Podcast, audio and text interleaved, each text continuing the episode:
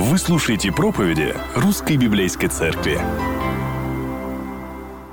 А, Дорогие друзья, а, слава Богу, что нам а, не тесно, хотя места не хватает для всех желающих, чтобы оказаться здесь.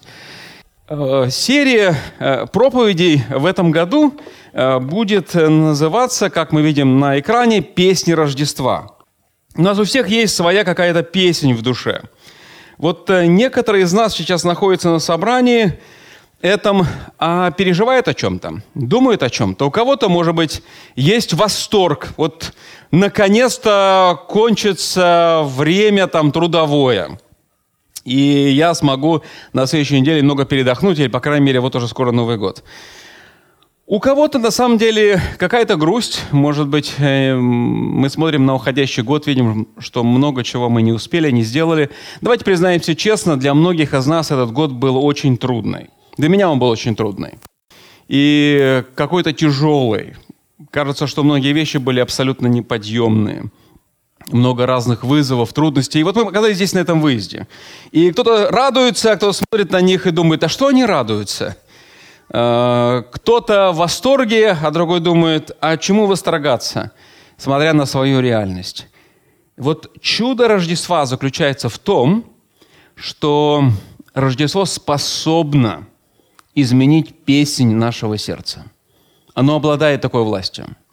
И если мы за эти оставшиеся дни сможем понять этот смысл и обратимся к Богу всем сердцем, чтобы Он помог нам, то мы уедем все отсюда с другими песнями наших сердец. Это, в принципе, цель наша, что Бог помог нам начать петь новую песнь. Каждому. Неважно, сколько времени вы в церкви, насколько хорошо вы знаете Бога, или вы только знакомитесь. Наша общая молитва, моя молитва, в том, чтобы мы все с вами уехали с новой песней. Я тоже уехал отсюда с новой песней. Мы все в этом нуждаемся. И мы с вами сможем изучить только три песни. Э, В Евангелии от Луки есть четыре песни. Это песнь Марии, матери Господа нашего Иисуса Христа, э, песни Захарии, священника, отца Иоанна Крестителя, песни старца Симеона и песни ангелов – мы рассмотрим с вами только три песни, потому что у нас три слота для проповеди. Симеон, к сожалению, будет опущен в этот раз. Сегодня мы начнем с этого утра с Марии. Давайте мы э, встанем в знак благодарности Богу за Его Слово. Откроем Евангелие от Луки, э, первую главу. Это длинная глава. И мы с вами прочитаем с 39 стиха что происходило и предшествовало этой песне Марии? Встав же Мария в эти дни, она только услышала от архангела Гавриила, что она зачнет Сына Божия, с поспешностью пошла в Нагорную страну, в город Иудин. И вошла в дом Захарии и приветствовала Елисавету. Когда Елисавета услышала приветствие Марии, загорал младенец в чреве ее, и Елисавета исполнила Святого Духа и воскликнула громким голосом и сказала, «Благословенна ты между женами, и благословен плод чрева твоего, и откуда это мне, что пришла Матерь Господа моего ко мне? И когда голос, ибо когда голос приветствия твоего дошел до слуха моего, взыграл младенец радостного чреве моем, и блаженно уверовавшая, потому что совершится сказанное ей от Господа. И сказала Мария – величит душа моя Господа. И возрадовался дух мой о Боге Спасителе моем, что презрел он на смирение рабы своей, ибо отныне будут ублажать меня все роды.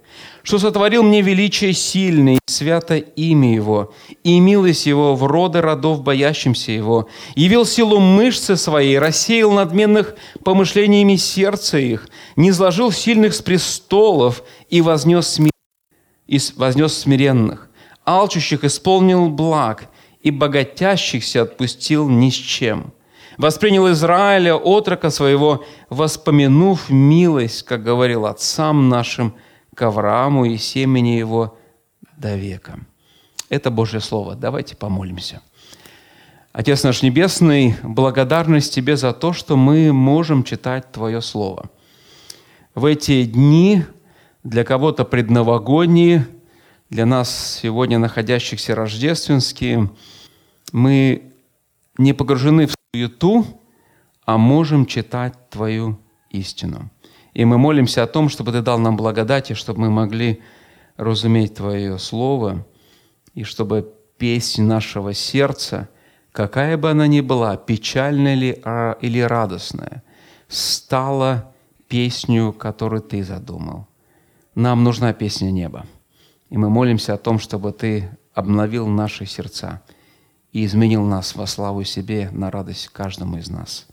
Во имя Отца и Сына и Духа Святого. Аминь. Пожалуйста, дорогие, садитесь, и мы с вами начнем вместе погружаться в это удивительное евангельское повествование.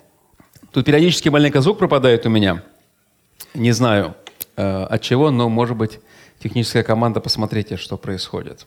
Смотрите, сначала нам надо, уже, надо понять лучший контекст э, того, что мы здесь с вами прочитали, прежде чем мы с вами будем изучать саму песнь.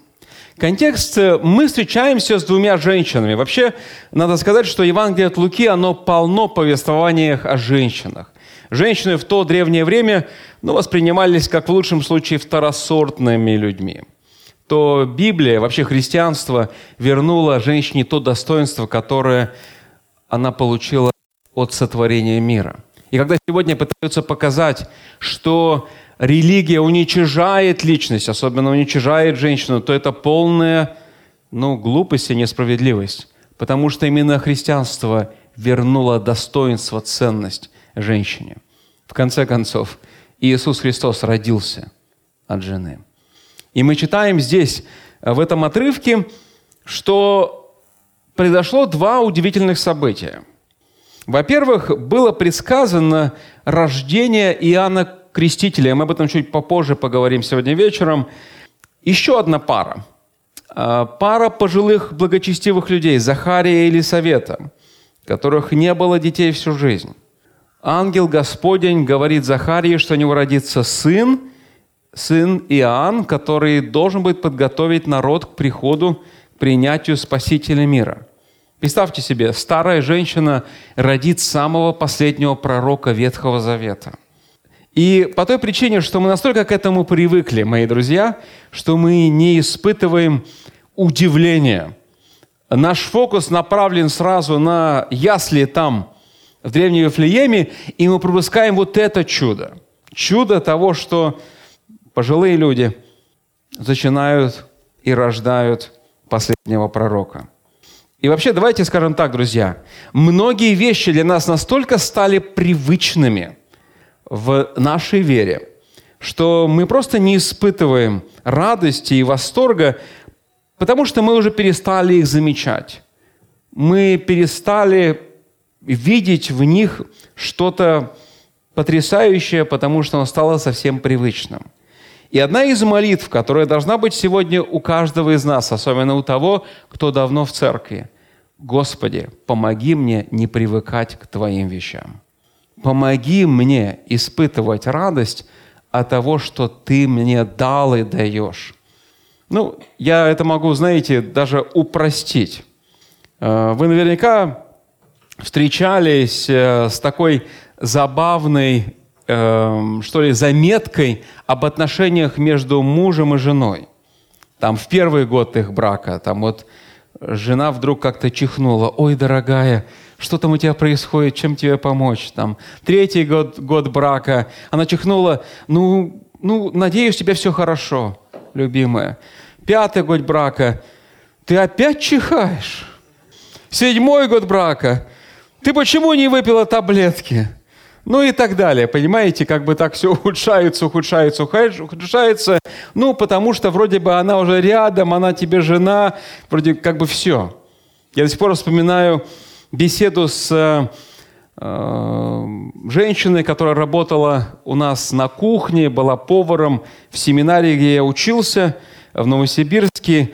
И как-то я вернулся после одной конференции из, Новосиб... из Петербурга, и мы немного с ней говорили, и она говорит, я была тоже в Санкт-Петербурге, трижды была. Я спросил, а по какому случаю вы там были? Она говорит, первый раз я была как студентка, мы ездили нашей группой. Второй раз как невеста, мы ездили с моим женихом. Третий раз уже мы были женаты, несколько лет мы ездили туда. И я спросил, что было, ну как, какая поездка была самая впечатляющая? И она сказала, вторая, когда я была невестой. Братья, которые мужья, как бы хотелось, чтобы наши жены сказали, третья поездка была лучшей, потому что я была уже женой. Не привыкайте к Божьим вещам. Не привыкайте. Размышляйте о них, молитесь о них, потому что они очень важны. Мы не знаем точного возраста или советы, но мы знаем, что она была слишком старой, чтобы зачать и родить ребенка. Но еще более чудесным является то, что э, рождение, что было предсказано в рождении об Иисусе и Марии – ан, ан, ан, ангел или архангел Гавриил является юной девушке, которая была девственницей и сказала ей, что она родит Сына Божия. Попробуйте представить себя или поставить себя на ее место. Ей, вероятно, я имею в виду Марии, Марии было тогда лет 15-17. Она была совсем юной девушкой. Она не была замужем, она готовилась выйти замуж за своего возлюбленного Иосифа. И ей только что сказали, Понимаете, она готовится к браку, она готовится к свадьбе, у нее много планов, замыслов, идей. Она живет в патриархальном обществе, где все на виду. И вдруг ей говорят, ты совсем скоро забеременеешь и родишь Спасителя мира. Никто и ничто не могли приготовить ее к такой шокирующей новости. Абсолютно. Никто бы не поверил ей, если бы она стала бы рассказывать, что это чудесное событие люди непременно бы стали ее высмеивать. Давайте скажем прямо или просто. Даже Иосиф, который любил ее, не поверил ей. Как бы ты поступил бы, если бы ты оказался на ее месте? Что бы ты сделала, если бы это пришло бы к тебе? Самое удивительное, что в этом тексте мы видим, она решила положиться на Бога. Смотрите, что она говорит здесь, стих 38, буквально на один стих выше того отрывка, что мы читали – «Я раба Господня, да будет мне по слову Твоему». Она не выторговывает какие-то условия, она не ставит какие-то требования, она просто принимает Божий замысел и полагается на него. Она приняла сознательное решение в этих обстоятельствах и в этой невероятно трудной ситуации довериться Богу и положиться на Его характер. Вы слышите, друзья мои, Настоящая вера – это не чувство. Она не сказала так себе, ну, у меня на душе все спокойно, значит, все будет хорошо. Нет, она решила довериться Богу, когда впереди ее маячили сложнейшие обстоятельства. Мы с вами можем трудности, если мы положимся на Божий характер. Кстати, Елизавета и Мария, они были родственницами – и Мария отправляется в путешествие, которое должно было занять у нее продолжительное время, это где-то около 100 километров по непростой местности, чтобы повидаться с ней. И вот что мы читаем. Мы читаем про рождественскую радость. И прежде чем мы посмотрим на саму песню Марии, мы встречаемся с вами с короткой песней, которая говорит Елисавета. И вообще мы видим с самого начала в этой главе одну интересную вещь – закономерность – Всякий, кто встречается с Иисусом и верит Ему, испытывает радость. Всякий, кто понимает, что Иисус есть Мессия, испытывает восторг. И вопрос у меня такой. Кто самый первый в рождественских повествованиях испытал радость от встречи с Иисусом? Кто? И правильный ответ – Иоанн, который еще не родился. Мы читаем это в тексте – Взыграл младенец, как только до слуха моего дошел твой голос. Иисус в чреве своей матери Марии, она еще не видно, что она беременная. И вот э, ее родственница Елисавета, которая где-то на шестом месяце беременности, уже признаки видны. И вот они, два младенца встречаются, и Дух Святой дает Иоанну понять, это его Спаситель, и он радуется там. Удивительно просто. Удивительно. Ангел сказал Елизавете, что ее младенец будет исполнен даже от чрева матери Духом Святым. Это в 15 стихе этой главы.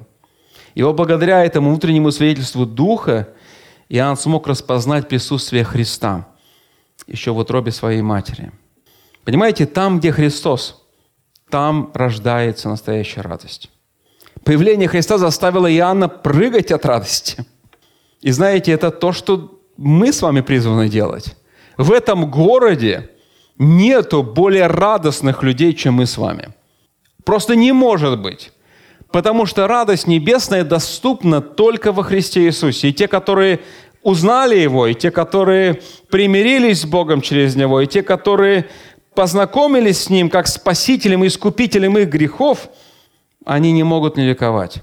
И поэтому Елисавета присоединяется к ликованию. Когда Иоанн прыгнул, Елизавета воскликнула от радости также. Она испытала то же самое, оказавшись в присутствии Мессии. Посмотрите, что она говорит в стихе 43. И откуда это мне? Это говорит пожилая женщина, жена священника, Марии, которая была замужем за каким-то плотником. И вот что она говорит, и что это мне, что пришла мать Господа моего ко мне? И здесь в этих словах Елисаветы, по крайней мере, две детали мне хотелось особо подметить. Смотрите, во-первых, она совсем не сосредоточена на себе. Вот кто из вас когда-либо был беременной – Понятно, что мужчины не могут это испытать.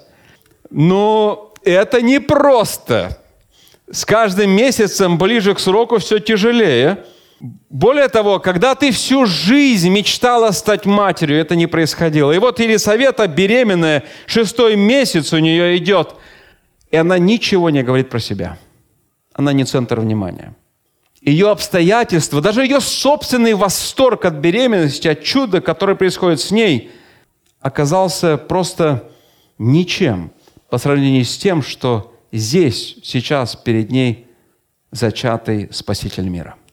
Даже несмотря на то, что у нее в утробе находится чудо-ребенок, будущий Иоанн Креститель, она не ищет себе внимания.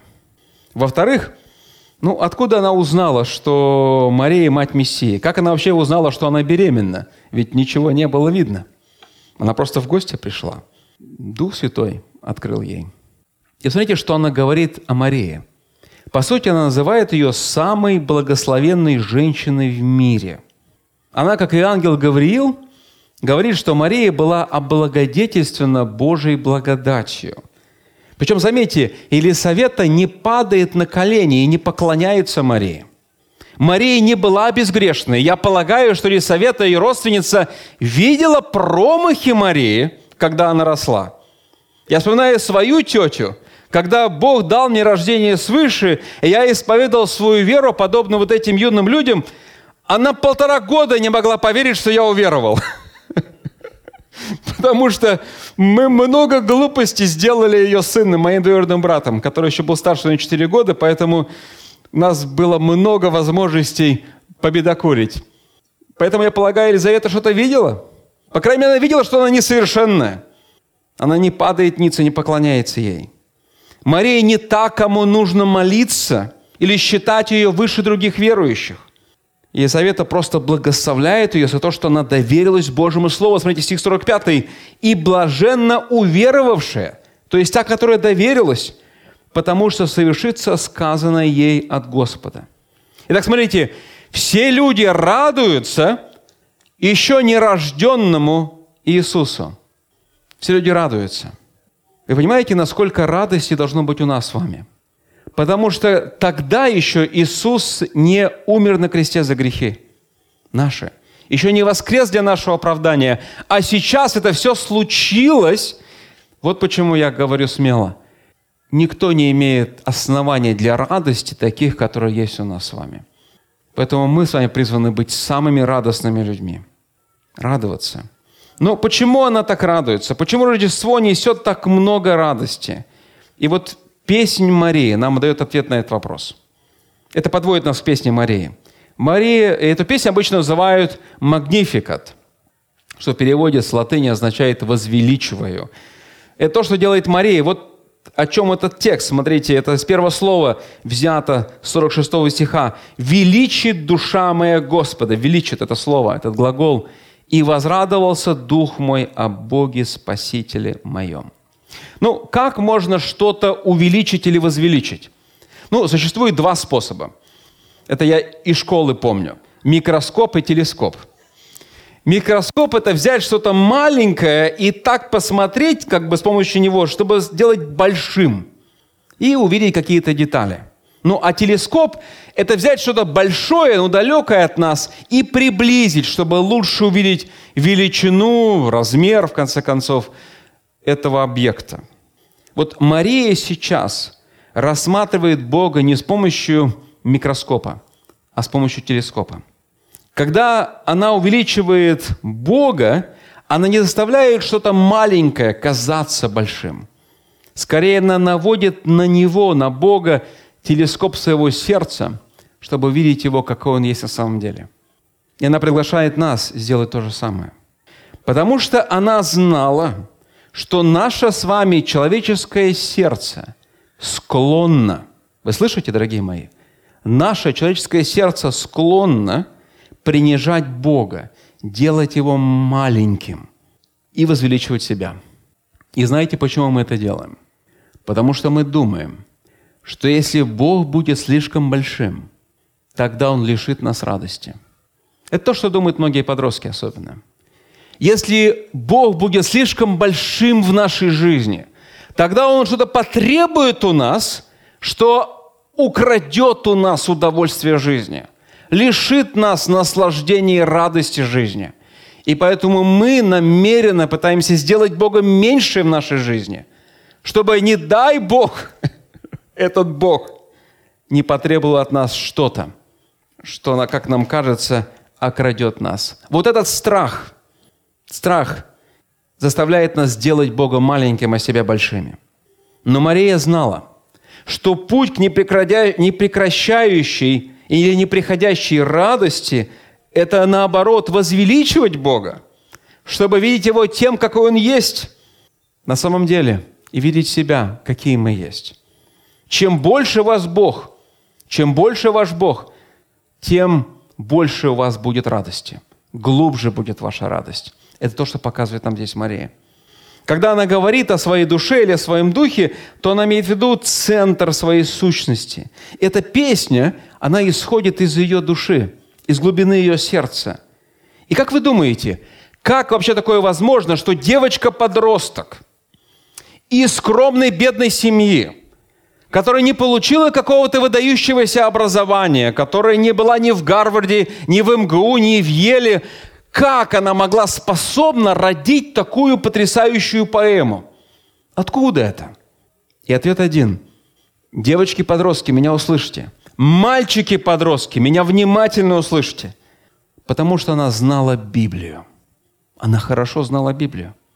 Потому что ее слова очень сильно похожи на слова еще одного библейского героя, еще одной женщины. Помните ее? Анна, которая не имела долго детей. И когда она получила это известие, то мы читаем первая книга Царств, глава 2, стих 1.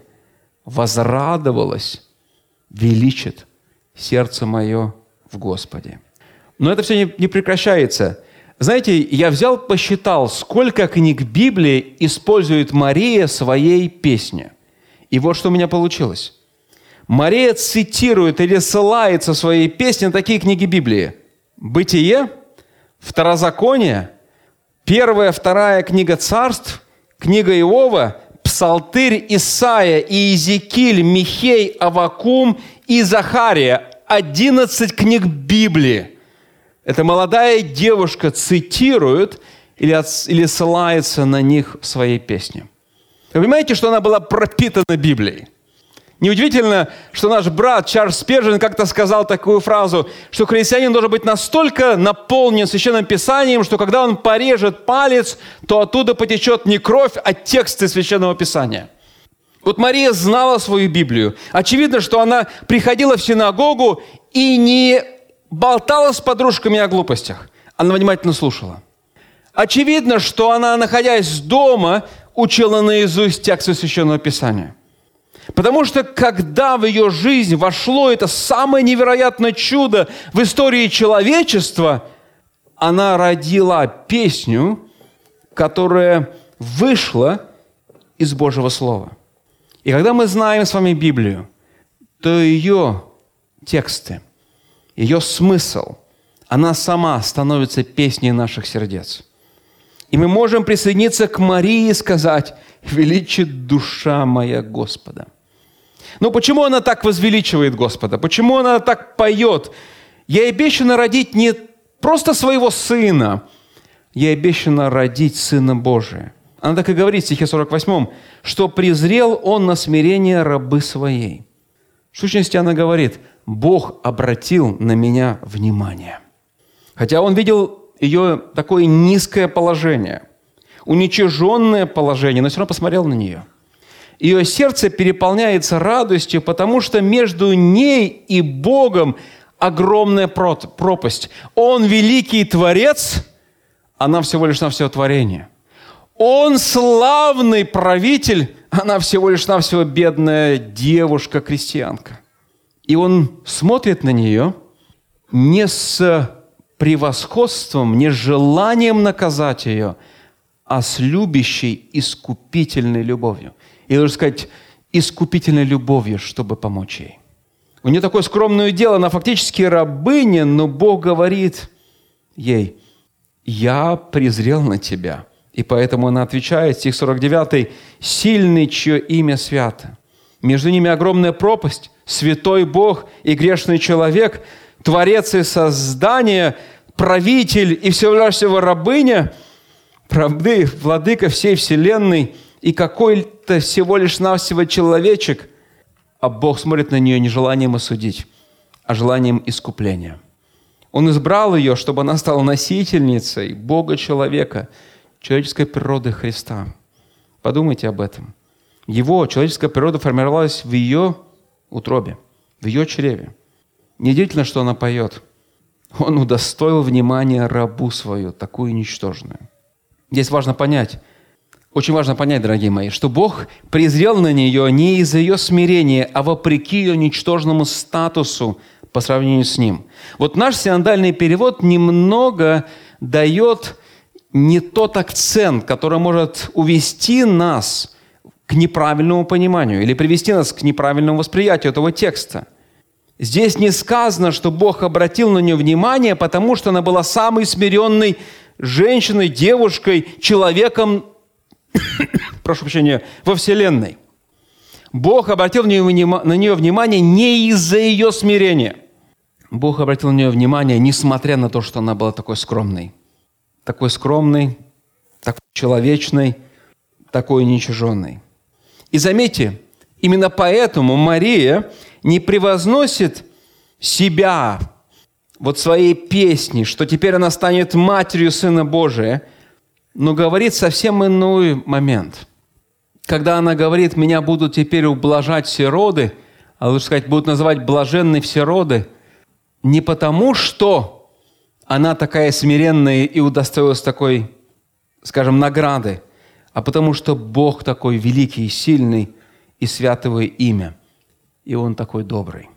Мария не сказала, супер, я стану первой девственницей, которая родила ребенка. Теперь можно смело открывать свой канал в ТикТоке. Теперь я стану популярной и известной блогершей. Выпущу, наверное, линейку своей одежды. В мое имя, в мою честь назовут какой-нибудь футбольный клуб, ну хотя бы. Одним словом, теперь я себя прославлю. Но смотрите, что она говорит. Она осознает, что, и она не озабочена своей персоной, она осознает, что все, что в ее жизни сейчас происходит, никак не связано с ее именем – все, что происходит, это связано с именем Бога, и поэтому она говорит, что сотворил мне великое, сильное и свято имя Его. Она понимает, она благословена благодаря не тому, кто она или какая она, а тому, кто такой Бог. Она считала великим Бога, а не себя – она поклоняется его могущественной силе, силе, которая привела к девственному рождению. Она почитала его святость, святость его безгрешного сына. Посмотрите на стих 50 в этом тексте. Она превозносит его милость грешникам. Здесь, в этой песне, мы видим самое настоящее поклонение. И объектом этого поклонения является Бог, не она. Понимаете, друзья, ведь мы можем с вами сделать поклонение Богу в сущности эгоцентричным. Не так, как это делала Мария. Мы можем проявлять как бы почтение Богу так, чтобы меня видели люди. Мы можем с вами петь Богу так, чтобы меня почитали люди. Мы, мы с вами можем молиться Богу так, чтобы меня слышали люди. Одним словом, я могу обращаться к Богу, молиться Ему, прославлять Его, но в сущности я буду делать себя центром внимания. У того же Спержина, его известной книги «Лекция моим студентам», по-моему, там я это прочитал, есть достаточно забавное наставление для служителей, чтобы они были аккуратны в своих словах, когда они молятся в церкви. Потому что иногда в желании показать себя очень смиренными, это похоже на ложную смиренность, а просто на гордыню.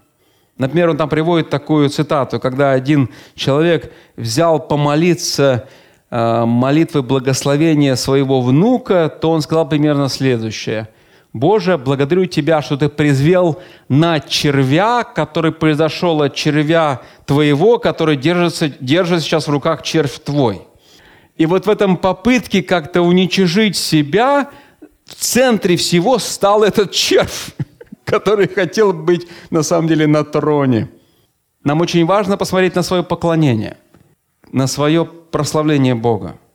Потому что настоящее поклонение, когда в центре Он, а не мы – и когда это так, то будет больше о нем, а не о нас. И не пропустите важную строфу в этой песне. Бог поднимает смиренных. Он не сходит к ним своей милости, поднимая смиренных до величия. И Мария – это идеальный пример.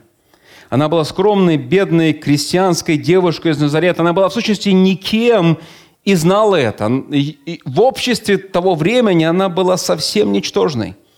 Она также была грешницей – Поэтому она прославляет Бога как своего Спасителя. Она нуждалась в спасении так же, как и все остальные. Бог посмотрел на Марию в ее уничиженном состоянии и вложил ребенка в ее девственное чрево и послал своего сына, чтобы он стал ее спасителем. Он спустился к ней и спас ее. И все последующие поколения называют Марию благословенной, потому что она была получателем незаслуженной благодати или благосклонности Бога незаслуженной Божьей милости. И Бог действует так сейчас. Он берет и возвышает смиренных. Он совершает великие дела через людей, которые почитают Его. Он проявляет милость тем, кто боится Его. Боится Его – это значит поклоняться Ему, уважать Его с благовением, трепетом, значит питать к Нему на самом деле смирение, не какой-то там жуткий страх, но избегать все то, все то, что противоречит Его воле – замыслу, стремиться к тому, что ему приятно. И люди, боящиеся Бога, подобно Марии, будут возвышены, как бы низко они не оказались. Возможно, вы сейчас находитесь в таком уничиженном состоянии. Духовно, социально, материально, физически, эмоционально и так далее. Бог возвышает смиренных. Но вот вопрос, который стоит нам себе задать как мы себя ведем в таком уничиженном состоянии. Вот наше сердце, оно склонно за что-то хвататься. И если мы не ухватываемся за Бога, знаете, что происходит с нами? Мы начинаем жаловаться. Мы начинаем обвинять людей, обстоятельства, жалеть себя. И если в нашем сердце нет радости, которая только от Бога, это возможно, если я ухватился за Бога, то у меня будет развиваться опасная привычка быть всегда, или, как мы говорим, вечно недовольным – жаловаться на обстоятельства, трудности, на непонимание, что мы заслуживаем большего или лучшего. Но мы должны смириться перед Божьим проведением и признать свою нужду, свое ничтожное положение перед Ним. Может в глазах у людей мы чуть-чуть больше, или в своих глазах мы чуть-чуть выше. В глазах Бога мы каждый достоин осуждения. Каждый из нас. Вот почему мы читаем у Иакова такие слова, глава 4, стих 10. «Смиритесь пред Господом, и Он вознесет вас». Мария и правда была благословенна. Некоторые даже боготворят ее, чего я знаю, Мария не хотела. Нам не нужно этого делать, чтобы называть ее благословенной. Но вы знаете, мои дорогие, мои братья и сестры, дорогие друзья, каждый из нас более благословен, может быть более благословен, чем Мария – Однажды, и это мы читаем в Евангелии от Луки, Иисус шел по улице, и одна женщина крикнула ему такие слова. Это 11 глава Евангелия от Луки. «Благословенно чрево, родившее тебя, и сосцы, питавшие тебя». И что же отвечает Иисус? «Было более блаженны слушающие Слово и исполняющие его». Иисус не пытался преуменьшить роль и значение благословения Марии. Он рассматривал ее благословение в перспективе. Мы уже видели, что Мария была благословлена благодаря тому, что она знала Божье Слово и была послушна Ему. Иисус открывает нам здесь, что мы с вами можем быть более благословенны, чем Мария. Или подобно как Мария, если мы будем слушать Божье Слово и исполнять его, повиноваться Ему. Вот к чему все возвращается – все возвращается к Божьему Слову. Ему нужно слушать, и ему нужно повиноваться. Именно здесь берет начало свое истинное поклонение. Именно отсюда исходит истинное благословение. Именно здесь рождается подлинная радость, потому что в поклонении Богу и находится радость. Если мы хотим больше Божьего благословения в этом новом году, нам нужно больше углубиться в Божье Слово.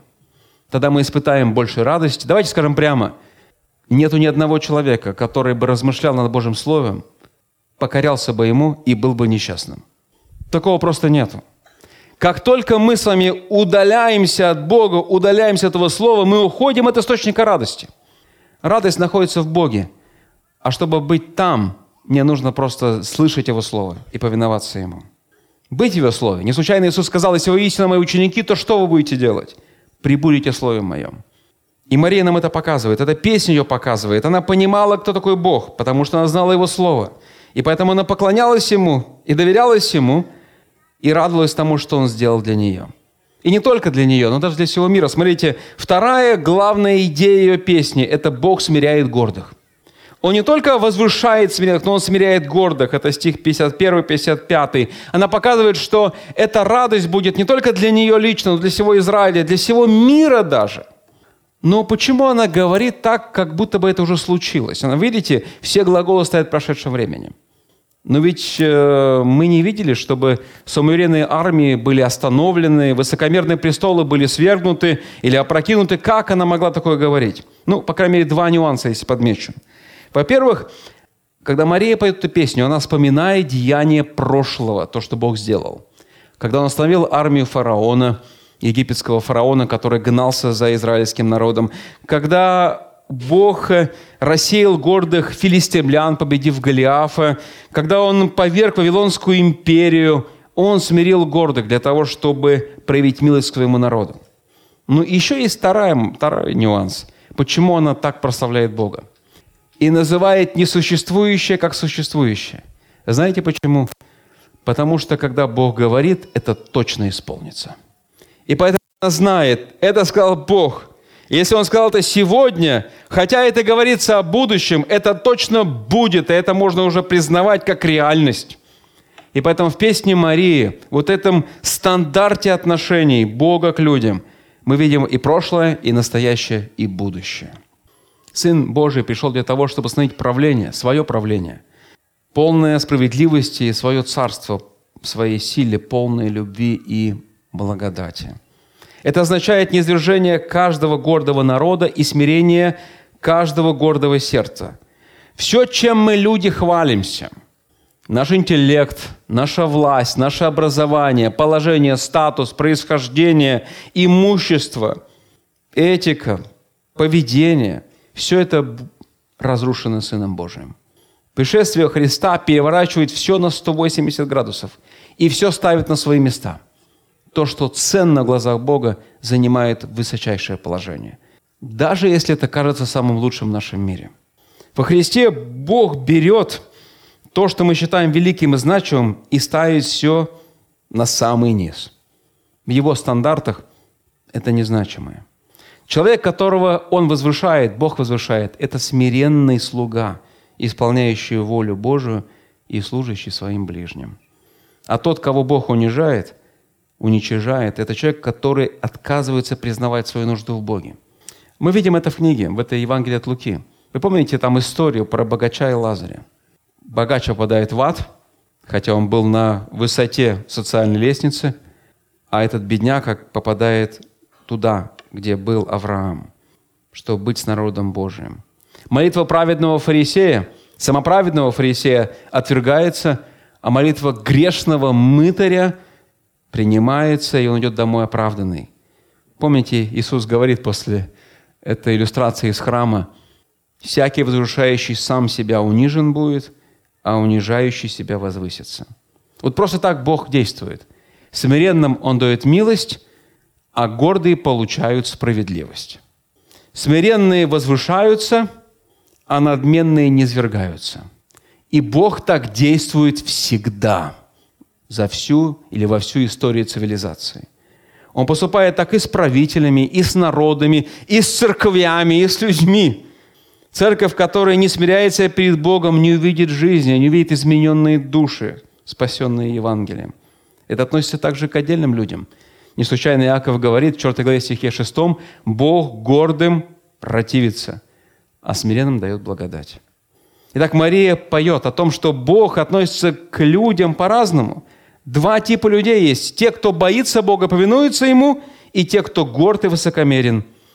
Те, кто боится и повинуются, получают милость и обеспечение всех своих нужд, и они возвышаются, а высокомерные, надменные, низвергнутые, рассеяны – это реальность такая. Бог пролил к нам милосердие, как грешникам, хотя мы заслужили осуждение. И все, кто доверились Ему, получают прощение и вечную жизнь. И Мария поет здесь, потому что она понимает, это благая весть не только для нее. Она будет передаваться из поколения в поколение. Божие благословение через Иисуса Христа предназначено для всех, кто верует. Мы видим тем, понимаете, а те, кто уповает на себя, им как бы и не нужен Бог.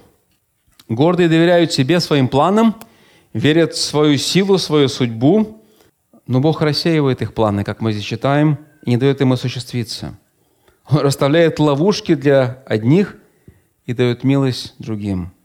Гордость тщеславных ведет их к собственной погибели, их планы не реализуются. Поэтому он и говорит в стихе 53, она говорит такие слова, «Алчущих исполнил благ, а богатых отпустил нищим». Те, кто понимают свою нужду в Боге, которые оставляют бесплотные попытки напитать свою душу, насытить свое сердце, удовлетворить свой разум, Бог дает им себя, и они получают эту милость. А те, которые не хотят, по своей гордости, как бы они ни пытались испытать удовлетворение, они никак не могут этого сделать. Дорогие мои, возможно, некоторые из нас слишком горды, чтобы молиться, или молятся так, знаете, короткой фразой, почти ни о чем. Может быть, кто-то из нас э, страшится будущего, не уверен, что будет завтра. Может быть, кто-то из нас тревожится, потому что есть какой-то грех, которого вы никак не можете оставить. Пусть ваша гордость не остановит вас обратиться к Богу и сказать, «Господи, Ты нужен мне, Ты мне нужен, помоги мне». Мария говорит здесь нам, что Бог может помочь тебе смириться и дать тебе свою благодать. Потому что Мария, вот он яркий пример. Мария начинает свою песню с возвеличивания Бога. И если вам трудно возвеличивать Бога, то знаете почему? Скорее всего, потому что вы возвеличиваете себя. Если вам трудно восхвалять Бога, то, вероятно, вы просто хотите сесть на Его место, даже если не говорите об этом прямо. Вам лучше сойти вниз – чтобы не споткнуться, потому что вы точно споткнетесь. Бог гордым противится, а смиренным дает благодать. Итак, песня Марии – это удивительная песня, новая песня, которая родилась в сердце того, кто столкнулся с Божьей благодатью и милостью, и он знает хорошо Писание. Но вы заметили в этой песне странный финал, точнее сказать, его нету. Она как бы раз и оборвалась. Пела, пела Мария, и раз и оборвалась. Почему? Потому что это всего лишь навсего первый куплет из миллионов куплетов, которые рождаются в душах тех, кто смирился перед Богом. Это всего лишь навсего первая строфа. Вы и я, мы пишем эту божественную мелодию. Точнее сказать, Бог пишет ее через нас с вами. Вы помните, как это то же самое, что произошло с книгой «Деяния апостолов», которую мы сейчас изучаем. Она кончается, 28 главе как бы резко обрывается. Потому что сейчас мы с вами пишем 29 главу, 30, 31. Наша церковь уже написала 12 глав, 12 лет служения в этом городе. Мы пишем. И пишем новые строки. Потому что когда Христос приходит в душу человека, когда человек смиряется перед Ним, то в душе человека рождается новая песня. Радость, или, знаете, религия без радости – это как пейзаж без солнца. Христианство без вот такой музыки неба – это как орел со сломанными крыльями. Я вспоминаю, когда я беседовал со своей бабушкой, матерью моей мамы, и я спросил у нее, бабушка, как ты познакомилась со своим мужем, с моим дедом? Она рассказала мне забавную историю, что дед ее вырос в семье верующих людей, в семье баптистов. А она выросла, ну, такой обычный, как бы, не э, номинальный, скажем так. Или, как мы говорим сегодня, такие православные атеисты. Ну, тогда они не были такими атеистами, просто такие вот номинальные, как бы, верующие. Она пришла к своему отцу и говорит, папа, а кто такие бахтисты? Тятя, кто такие бахтисты? И отец ей отвечает, доченька, хорошие люди, все поют. Почему они поют? Потому что Бог родил в них новую песню. Они поют, потому что Бог родил в них новую песню. Мы не можем не петь, потому что мы познали Бога, Его милости и благодати. Я не знаю, какие вы сегодня переживаете обстоятельства своей жизни, но если вы не признали Иисуса царем своей жизни – вам эта песня недоступна. Какая бы громкой ни была песня сегодня в вашей душе, как бы высоко не видели вас люди и не ставили вы себя, мы читаем, что Бог все это разрушит. Но если вы уже доверились Христу и пошли за Ним, то помните, вы имеете привилегию радоваться, потому что мы получили благодать и благословение во Христе – Потому что если вы сегодня чувствуете, что вы стареете, слабеете, и, может быть, кто-то из нас даже смертельно болен, мы с вами знаем, наверняка, мы будем воскрешены в новом, бессмертном, совершенном теле. Может быть, сегодня вы безработны, испытываете какие-то финансовые трудности. Вы можете быть уверены, Бог никогда не оставит вас без пропитания. Может быть, сегодня вы испытываете сложности с вашими родными, которые отвергают вас из-за вашей веры – Бог подарил нам церковь, где вас много, и тети, и дяди, и дедушек, и бабушек, просто ваших родных братьев, сестер. Большая семья.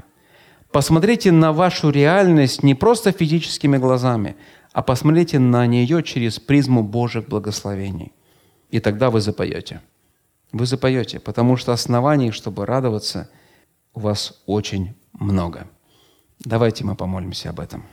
Отец наш милосердный, благодарность Тебе за то, что Ты такой добрый, такой милостивый и одновременно такой великий, трансцендентный, недоступный, недосягаемый.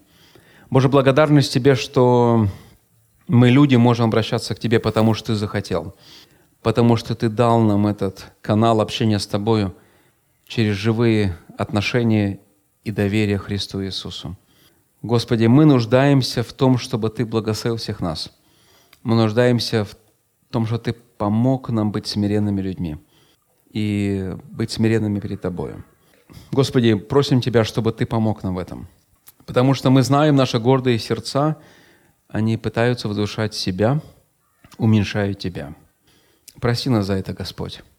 Благодарность Тебе, что Ты не поступил ни с кем из нас по справедливости – и все же, Господи, мы не хотим быть теми гордецами, которые получат справедливость. Мы хотим быть смиренными людьми, которые получат Твою милость. Поэтому просим, смиряй нас и благослови нас. И пусть в наших душах будет Твоя песня. Не песня окружающих обстоятельств, не песня человеческих укоров или предательств, не песня наших пустых амбиций – не песня нашей гордыни или самоправедности, но смиренная песня святой радости, которую получают все те, которые поверили Тебе. Благослови нас покориться Тебе и доверять Тебе, подобно как это в свое время сделала Мария, наша сестра. И благослови всех нас во имя Отца и Сына и Духа Святого. Аминь.